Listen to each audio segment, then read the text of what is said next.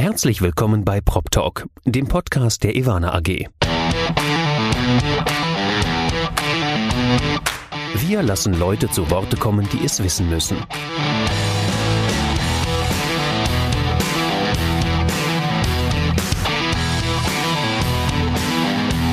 Aus der Branche für die Branche. Mit Ihrem Moderator Andy Dietrich. Herzlich willkommen bei äh, Prop Talk, dem Podcast der Ivana AG. Ich sitze heute vor einem strahlenden Sebastian Kurz. Sebastian, hi. Hallo Andi, ich freue mich hier zu sein und äh, danke an dich für die Einladung, danke an Ivana für die Einladung. Ich freue mich drauf. Ja, die, äh, den Dank gebe ich weiter an die Ivana AG. Ähm, aber wir wollen heute ein bisschen über dich reden und äh, vor allem auch über deinen Arbeitgeber. Du bist Country Director Dach, also Deutschland, Österreich, Schweiz und Geschäftsführer der Wired Score GmbH, also der Deutschlandgesellschaft von Wired Score. Schön, dass du da genau, bist. Richtig. Und was man sagen muss, du bist, wir haben äh, gerade noch nachgerechnet im Vorgespräch, zarte 36 Jahre alt. Da stellt sich doch die Frage, wie kommt jemand, der so jung ist wie du, in so jungen Jahren auf die Chefposition von Wired Score? Äh, Zufälle, wie so häufig wahrscheinlich. Ne? Ähm, jede Menge Zufälle haben da eine Rolle gespielt. Ähm, ich, ich kann gerne ähm, beschreiben, wie ich dahin geraten bin, indem ich ganz vorne anfange, sozusagen. Ich bin äh, geboren in Düsseldorf, äh, aufgewachsen im Speckgürtel von Frankfurt, äh, in Eschborn, um genau zu sein. Ähm, und jeder, weil das ja hier ein Immobilienwirtschaft ist. gebürtiger Eschborner? Ja, das heißt, klar, da wohnen Menschen, ja? Exakt, das wollte ich hier positionieren. Eschborn ist nicht nur Eschborn Süd, die Bürostadt. Eschborn hat auch einen Stadtkern, sogar einen Vorort, äh, wo Menschen leben. Äh, und da habe ich meine ruhige Jugend verbracht und bin dann äh, zum Studium erst nach Weimar gegangen, an die Bauhaus-Universität nach Stockholm äh, und an, nach Kalifornien an die Stanford University und war immer in dieser Zeit letztendlich so zwischen äh, dem Bauingenieurwesen und den wirtschaftlichen Fragestellungen der äh, Immobilienwirtschaft, also immer so an, auf diesem Spagat zwischen Technik und kaufmännischen Fragestellungen. Und das habe ich so sehr genossen, dass ich dann angefangen hatte, bei Ernst Young Real Estate zu arbeiten nach Abschluss des Studiums, ähm, die genau eigentlich das machen. Also es gibt dort äh, einerseits wirtschaftliche Experten rund um Wirtschaftsprüfungen und äh, Immobilienökonomen und andererseits auch wirklich techni technische Expertise, ähm, was mir sehr zugesagt hat und wo ich dann sechs, sechs Jahre ungefähr in der Beratung war. Und das war ein sehr breites Feld, ähm, also sehr breit in Bezug auf ähm, die Typen von Immobilien, mit denen man sich da beschäftigt hat, also von Wohnimmobilien bis Gewerbeimmobilien bis hin zu Solaranlagen und anderes, ähm, aber auch in der Art der Aufträge, die wir dort bearbeitet haben, also von Immobilientransaktionen, Restrukturierungsvorhaben von einer griechischen Bank bis hin zu irgendwie Strategieberatung der öffentlichen Hand. also da war vieles dabei, was auch viel Spaß gemacht hat. Und ein Punkt, der da auch drin vorkam, ähm, war Prozessberatung. Und da Prozessberatung äh, eigentlich heutzutage auch irgendwie IT-Beratung ist ähm, und IT wiederum PropTech, bin ich so ein bisschen in diesen äh, PropTech-Bereich so reingeraten und habe mich in den verguckt ähm, und habe in dem Zusammenhang jemanden kennengelernt, der zu dem Zeitpunkt bei WiredScore in London tätig war, und Wildscore hat mir zunächst erst gar nichts gesagt, ähm, weil sie auch noch nicht im deutschen Markt tätig waren. Ähm, und ich habe aber relativ schnell Gefallen an der Idee gefunden, für Wildscore also den deutschen Markt aufzubauen und hier ja, so die ersten Kunden mit den Produkten von Wildscore zu gewinnen. Und da hast du deinen Worten dann auch Taten folgen lassen oder deine Idee auch einfach mal umgesetzt. Du bist dann bei Wired Score eingestiegen, inzwischen Country Director äh, und Geschäftsführer. Also du bist der Deutschland-Chef. Ähm, ihr habt, ich habe gerade auch nochmal nachgefragt, ein 13-köpfiges Team schon in Deutschland. Äh, ich hatte das Privileg, euch schon ganz am Anfang, als ihr in Deutschland gestartet seid, äh, kennenlernen zu dürfen. Das heißt, wir kennen uns jetzt auch schon ein, zwei Tage. Ähm, aber äh, du hast es schon gesagt, ja, vielleicht kennen die einen oder anderen Wired Score noch gar nicht oder nur die Zertifizierung, die da draußen hängt. Was macht denn Wired Score genau? Also unser wesentliches Produkt ist eine Zertifizierung namens WiredScore-Zertifizierung, die sich intensiv mit dem Thema äh, Konnektivität in Gebäuden beschäftigt. Also digitale Konnektivität über äh, die Qualität der Glasfaseranbindung, Kupferanbindung, Mobilfunkempfang im Gebäude, also alle Themen, die irgendwie Nutzer im Gebäude online bringen, äh, die wir standardisiert bewerten mit Hilfe der Zertifizierung und dadurch ähm, Transparenz in den Markt bringen auf der einen Seite und ein Tool den Vermietern zur Verfügung zu stellen, ihr Objekt gezielt zu verbessern und auf der anderen Seite ein Tool den Mietern zur Verfügung zu stellen, sich noch vor Einzug oder auch wenn sie schon im Gebäude sind, sich zum Gebäude zu informieren und was darin geboten wird. Okay. Ja, sorry, jetzt bin ich dir ins Wort gefallen. Das war gar nicht meine Absicht. Du warst gerade so schön im Flow. Ja, ich wollte noch ein bisschen was anhängen. Ähm, und zwar Gerne. Die, haben wir im Zusammenhang mit der WireScore-Zertifizierung ähm, letztendlich komplexe Technik in einfache Worte versucht zu überführen. Ähm, das heißt, äh, aus äh, komplexer Glasfaseranbindung und, und Konnektivitätsthematiken wird ein einfaches Zertifizierungsergebnis von zertifiziert Silber, Gold bis Platin. Ähm, und das gleiche Prinzip äh, machen wir mittlerweile neben der WildScore-Zertifizierung auch mit einer Smart Score-Zertifizierung, wo es eben nicht nur um Konnektivität geht, sondern auch um äh, letztendlich smarte Gebäudeapplikationen und äh, konkrete Use Cases, die in smarten Gebäuden realisierbar sind. Aber die Idee ist in beiden Fällen das gleiche, ähm, Transparenz in den Markt zu bringen, wo Transparenz dringend benötigt wird ähm, rund um komplexe Technik.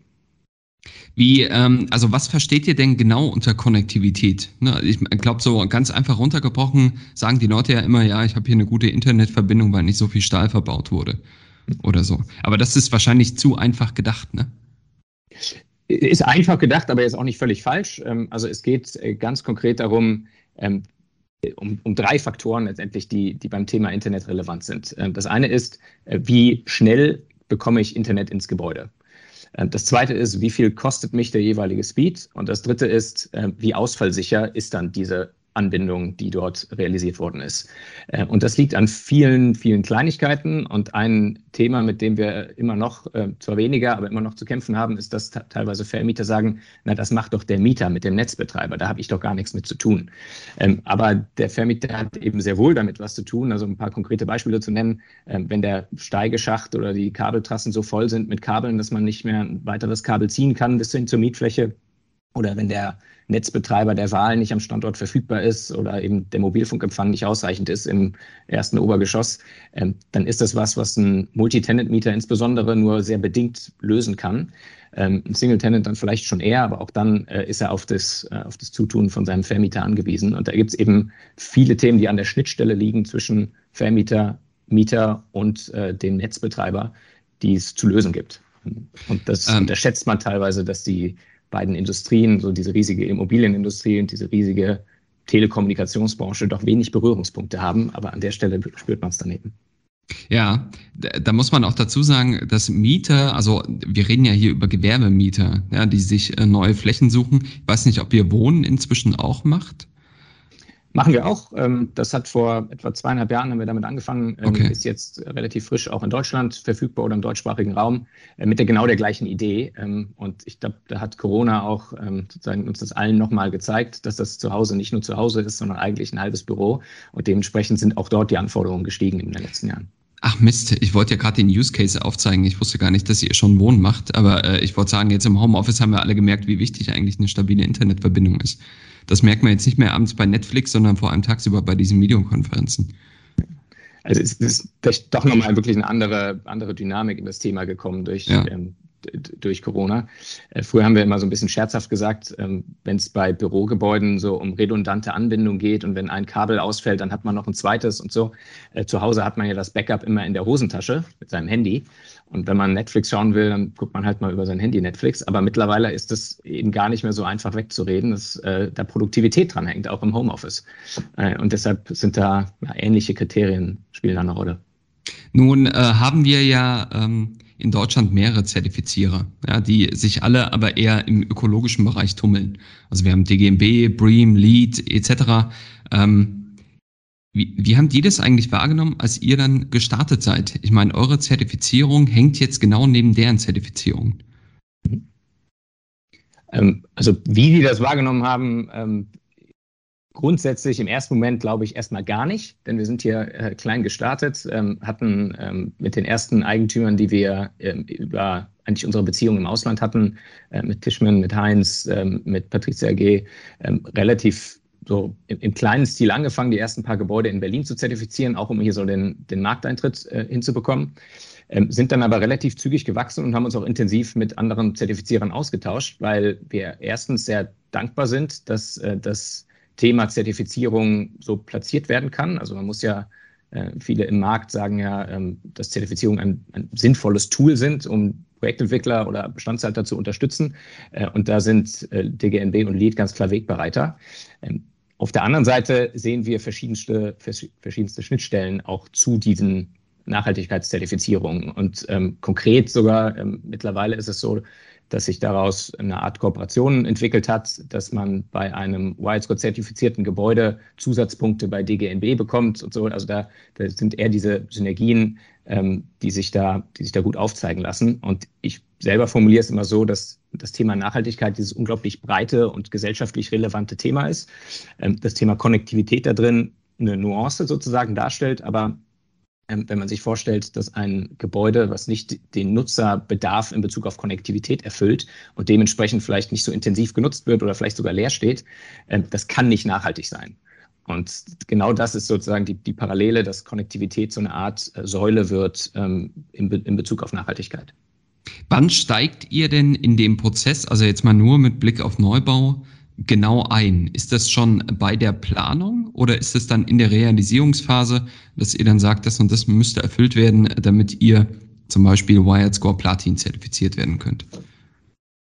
Wie alle Berater am Bau, sage ich wahrscheinlich, was, ähm, was Projektentwickler ungern hören, aber gerne so früh wie möglich, ja, ja, gut. Genau. Ja, ja. Äh, denn dann kann man kann man es gut beeinflussen. Also typischerweise sagen wir ähm, Anfang Leistungsphase 3, wenn der TGA-Planer gebunden ist, der vieles von den Themen, die wir, die wir zertifizieren, in seiner, in seiner Hand hat, äh, wenn man dem die Anforderungen dann klar definieren kann, gemeinsam ein Ziel abstimmt, soll das Gebäude Silber, Gold oder Platin werden, mit welchen Kriterien.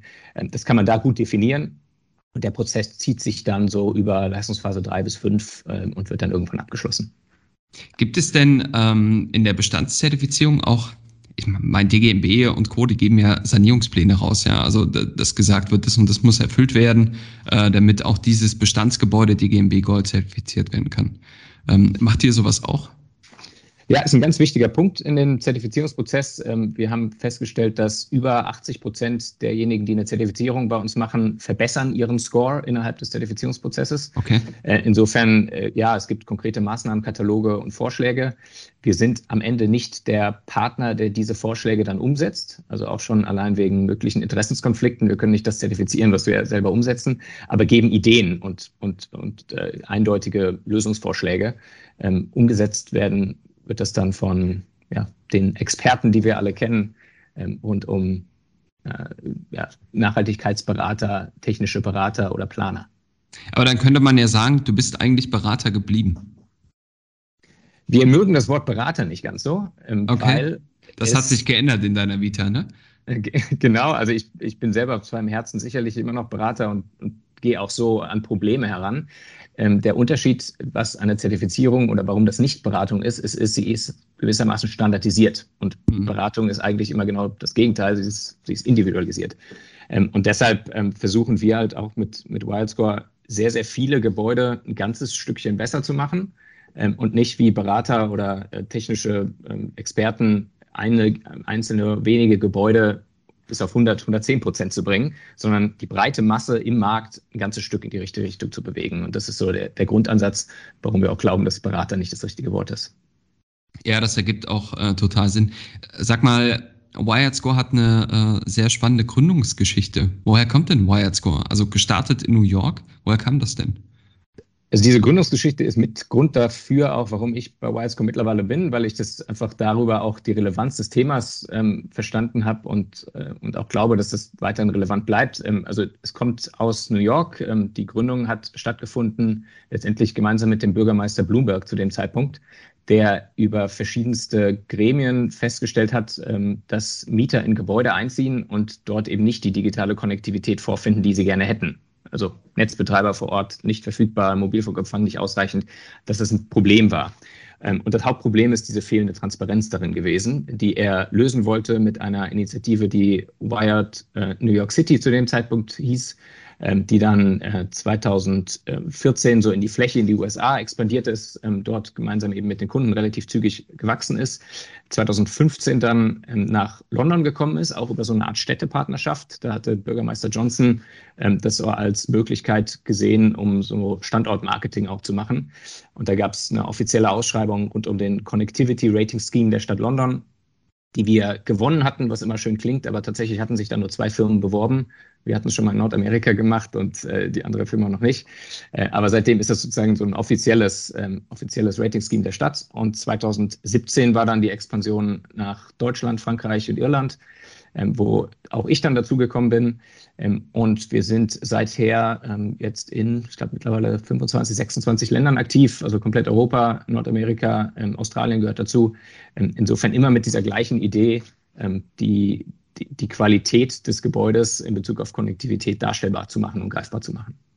Wie viele äh, Gebäude in Deutschland gibt es denn, die Wired Score Platin zertifiziert sind? Das äh, wird wahrscheinlich, ich meine, das ist ja das höchste Siegel, das man erzielen kann. Da erwischst du mich. Also ich weiß, wir haben 350 Gebäude zertifiziert beziehungsweise in Zertifizierung. Wie viele davon Platin sind, weiß ich nicht genau, aber ich kenne die globale Statistik. Ähm, da sind es 10 bis 15 Prozent von den Gebäuden, okay. die wir zertifizieren, sind Platin-Gebäude. Ähm, und das ähm, also ist insofern interessant, als dass sich ja die Gebäude, die wir zertifizieren, sind nicht durchschnittliche Gebäude am Markt, sondern meistens sind die Projektentwickler so clever und geben uns die wahrscheinlich am besten abschneidendsten. Ähm, und äh, genau deshalb ist das, glaube ich, wirklich eine kleine Elite, die Platin zertifiziert ist. Ich wollte es gerade sagen, ne? ihr seht nicht das ähm, Büro, was da innerhalb von zwei Stunden in B-Lage da irgendwie hochgestellt wurde, sondern ihr seht dann die, die ähm, auch die geilen Mieter anlocken sollen mit Blick auf Mietzahlungen etc. Ja. Also insbesondere dann, wenn wir bei einem neuen Kunden eine Zertifizierung starten, ist das meistens geht's los mit einem der, der Landmark Buildings. Ähm, was wir dann aber mit der Zeit feststellen, ist, dass dann auch ähm, nicht nur so auf Einzelobjektebene die Zertifizierung genutzt wird, sondern eher auf Portfolioebene. Ähm, also dass das ganz grundsätzlich versucht wird, die Konnektivität des Portfolios zu verstehen mhm. und dann auch grundsätzlich äh, nicht nur die guten Gebäude weiter verbessert werden, sondern auch ein, ein durchschnittliches Gebäude versucht wird zu, zu optimieren. Habt ihr denn äh, schon mal mitbekommen, dass auch Mieter, also das meistens müssen das ja irgendwie immobilienaffine Mieter sein, äh, nachgefragt haben nach der Konnektivität, also oder vielleicht sogar nach einem Wired Score Zertifikat? Ja, definitiv. Also das, das Thema Konnektivität ist, ähm, das hören wir immer wieder von Maklern, so anekdotisch, aber auch äh, in Umfragen äh, kann man das sehr deutlich ab, ablesen, dass das ähm, sehr entscheidend kombiniert ist mit der Zufriedenheit im Büro. Ähm, also es gibt eine ganz tolle Studie von Ericsson, die haben mal Probanden konfrontiert mit schlechter Konnektivität, also einer langsam ladenden Website. Und was die festgestellt haben, ist, dass der Puls von diesen Probanden einfach angestiegen ist. Währenddessen sind die langsam ladende Website. Glaube ich sofort. Du glaubst du sofort, jeder, der schon mal in der Deutschen Bahn unterwegs war, kennt das Gefühl. ähm, und äh, genau diese, dieser Anstieg des Pulses ist ungefähr so hoch gewesen wie beim Betrachten von einem Horrorfilm. Und wenn man sich dann vorstellt, äh, man hat vielleicht Erlebnisse im Büro, die vergleichbar sind mit dem Gefühl, einen Horrorfilm zu betrachten, dann ist es klar, dass das Mieter bewegt und dementsprechend auch, auch Fragen provoziert. Ähm, und deshalb ist das Thema Konnektivität und welche Glasfaserkabel, gibt es dort eine redundante Anbindung? Ja, nein. Ähm, wie, wie groß sind Download- und Upload-Speeds, ähm, Fragen, die sehr häufig gestellt werden, wo aber häufig auch wiederum die Antworten fehlen. Also der Makler sagt dann, weiß ich nicht, frage ich den Property Manager. Der Property Manager sagt dann, weiß ich auch nicht, der Dienstleister ist schon längst aus dem Haus. Ähm, und dann dauert es mehrere Wochen, bis man die Antwort bieten kann. Und genau da sehen wir die, auch der Wert der Zertifizierung, dass man diese Fragen vorher stellt, bevor sie der Mieter fragt. Ähm, auf der anderen Seite gibt es, äh, weil du das auch gefragt hattest, konkrete Mieter, die nach der Wirescore-Zertifizierung fragen. Es gibt die äh, schöne Geschichte in äh, New York mit Amazon, die ihr zweites Headquarter äh, vielleicht in New York hat platzieren wollen. Äh, und die haben Konnektivität als eine der fünf großen ähm, Kriterien, warum sie einen Standort auswählen würden, definiert. Und New York hatte damals geantwortet, warum die Stadt New York da so gut in Frage kommt, weil 30 Prozent der Gebäude innerhalb von Manhattan WiredScore zertifiziert sind. Ähm, insofern gibt es da diesen, diesen klaren Bezug. Ja, sehr gut. Das ist die beste Werbung, die du haben kannst. ähm, nun, du hast schon angesprochen, habt ihr mit Smart Score auch eine Zertifizierung für äh, Smart Buildings in Deutschland? Was genau müssen wir uns denn darunter vorstellen? Also was ist eigentlich ein Smart Building? Das ist der Ursprung der Zertifizierung. Ähm, zwar, und zwar war das genau die Frage, die viele von unseren Kunden, die wir über die Wildscore-Zertifizierung kennengelernt haben, auch äh, immer wieder mit uns diskutiert haben, auch mit anderen im Markt diskutiert haben. Und wenn man zehn Leute fragt, was ist ein smartes Gebäude, dann äh, kriegt man zwölf Antworten. Und darüber hatten wir uns vor etwa zwei Jahren äh, zusammengesetzt mit einem Gremium, was wir heute ähm, Wildscore Smart Council nennen, wo wir genau diese Themen besprechen wollten. Also erstens, was ist ein smartes Gebäude? Ähm, zweitens, wie implementiert man ein smartes Gebäude und drittens, äh, wie zeigt man dann den Return on Investment von solch einem Gebäude auf. Und ähm, das äh, hat im Endeffekt dazu geführt, dass daraus eine Zertifizierung entstanden ist, die, äh, und das ist uns sehr wichtig, eben nicht primär um Technik geht oder Technik, te um Technik willen, sondern um konkrete Use Cases, die greifbar gemacht werden ähm, auf, auf Seiten der, der Nutzer. Ähm, und Dementsprechend, ähm, um deine Frage zu beantworten, was ist ein smartes Gebäude, ähm, ist eine, ähm, eine Aussage dabei rausgekommen, wo alle Smart Council Member zumindest mitgehen konnten, dass es immer vier Dinge erfüllen muss als smartes Gebäude. Erstens, es muss nachhaltig betrieben werden können. Es muss inspirierend sein in Bezug auf das äh, Nutzererlebnis. Es muss kosteneffizient äh, betrieben werden können. und zu guter Letzt muss es zukunftssicher sein. Denn vieles von den Themen, die wir die wir messen, die wir bewerten in dem Gebäude, verändern sich so schnell, dass man äh, sicher sein kann, dass über den Lebenszeitraum eines Gebäudes die Themen auch wieder ausgetauscht werden. Nun äh, gibt es ja in Deutschland einen regelrechten Wettkampf, ja, wer das oder äh, eigentlich europaweit, wer das intelligenteste Gebäude äh, denn entwickelt hat. Und ich glaube, der Platz eins, der wechselt relativ oft. Ähm, viele Grüße an Edge und CA Immo die beide schon mal das intelligenteste Gebäude Europas gebaut haben. Aber ihr habt ein anderes Gebäude äh, kürzlich äh, zertifiziert, das das höchste Scoring, glaube ich, erhalten hat, also Smart Score.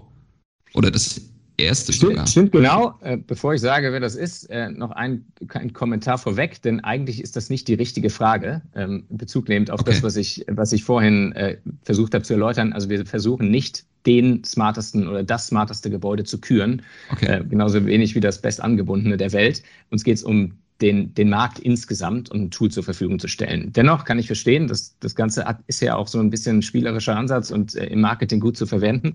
Ähm, Hammer Brooklyn Digital Campus äh, ist ähm, der, also das Gebäude heißt Pavillon, äh, ist das mit dem höchsten Zertifizierungsergebnis bislang. Ähm, und äh, dementsprechend ein, ja, unserer Meinung nach wirklich Ausnahmeobjekt, ähm, wo es eben nicht nur die komplexe Technik gibt, die ähm, ein smartes Gebäude ausmacht oder nicht betrieben werden können, sondern konkrete Use Cases zur Verfügung stehen von ähm, ich als Facility Manager möchte über den Energieverbrauch meines Gebäudes informiert werden, bis hin zu ähm, ich als Besucher im Gebäude möchte möglichst effizientes, ähm, effizienten Ablauf haben, wenn ich in das Gebäude reingehe und mich mit meinem der Person, die ich dort im Gebäude treffen will, äh, auch möchte, treffen, treffen möchte. Ähm, also genau das sind so die konkreten Anwendungen, die dahinter steht und das wurde an dem Gebäude äh, vorzüglich umgesetzt. Ja, das äh, freut mich sehr zu hören. Ich muss da eh mal hin. Ja, ich habe jetzt so viel Gutes vom Hammer Brooklyn gehört äh, und war noch nie da. Aber Hamburg ist echt einfach eine, eine Kante entfernt von Erfurt. Da wird es eine Gelegenheit geben. Ja, bestimmt.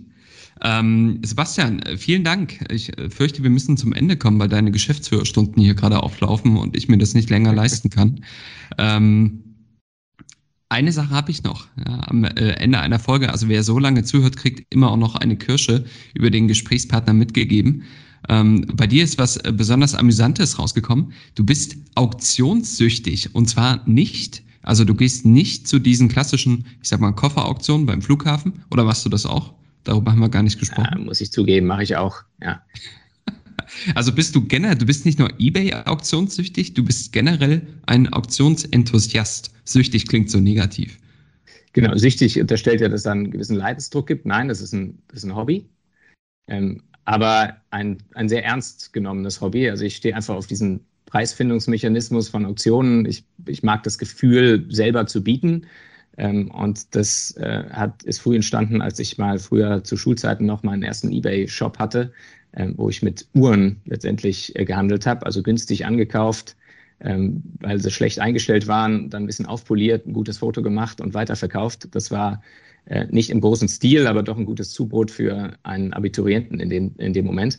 Und äh, da habe ich äh, es lieben gelernt, dieses Prinzip von Auktionen äh, zu nutzen. Und mittlerweile Ich bin ja gerade auch im Homeoffice, das, was du im Hintergrund siehst, äh, ist fast alles aus eBay, ähm, sozusagen. Ich, äh, ich mag das einfach und das ist äh, nicht mehr nur auf eBay, sondern auch in physischen Auktionen, wo man ein Schildchen hebt, ähm, weil das, ja, weil es Spaß macht und tatsächlich so ein Tick, ähm, so ein Tick kann man sich da kaum bremsen. der Beatrausch heißt es ja in, in der mhm. Fachsprache. ich weiß genau, wie der sich anfühlt. Okay. Und setzt du dir dann auch immer so einen Rahmen, den du nicht überschreiten möchtest? Ja, ich setze mir immer einen Rahmen und den überschreite ich regelmäßig. Also wollte ich gerade fragen, ja. Wie, wie diszipliniert bist du denn? Was war denn das? Also gerade bei diesen Flughafenauktionen habe ich mich immer gefragt, als diese Kofferauktion, was war denn damals das, äh, das Seltsamste, das du bisher ersteigert hast? Ich war bei der Flughafenauktion nur einmal äh, und war okay. da nicht erfolgreich. Ähm, ich hatte mal ein nettes Bild ersteigert, ähm, was mich einfach angesprochen hat bei einer anderen Auktion. Ähm, und da war tatsächlich auf der Rückseite ein anderes Bild drauf. Äh, leider kein Picasso, kein irgendwas, aber das fand ich schon ganz interessant, dass man da so quasi ein Bild ersteigert und auf der Rückseite findet man ein zweites. Äh, das fand ich schon ganz cool, war leider ähm, jetzt auch nichts Weltbewegendes. Aber das hätte richtig cool werden können, ne? Dann, äh, keine Ahnung, so eine. Die, Picasso hat ja auch am Anfang mal hier so äh, Bleistiftzeichnungen gehabt und sowas. Das wäre ja gut gewesen für dich. Wäre gut gewesen, ja. ja. Okay, äh, super. Vielen Dank, Sebastian. Äh, das war äh, sehr nett, inklusive natürlich der letzten Anekdoten, die du preisgeben konntest. Ich wünsche dir und deinem Team vor allem viel Gesundheit. Das ist, glaube ich, das Wichtigste. Aber auch viel Konnektivität, gerne untereinander und gerne auch mit der Immobilienwirtschaft. Und dann hoffe ich, dass wir uns bald wiedersehen. Danke, da freue ich mich auch drauf und danke nochmal für die Einladung.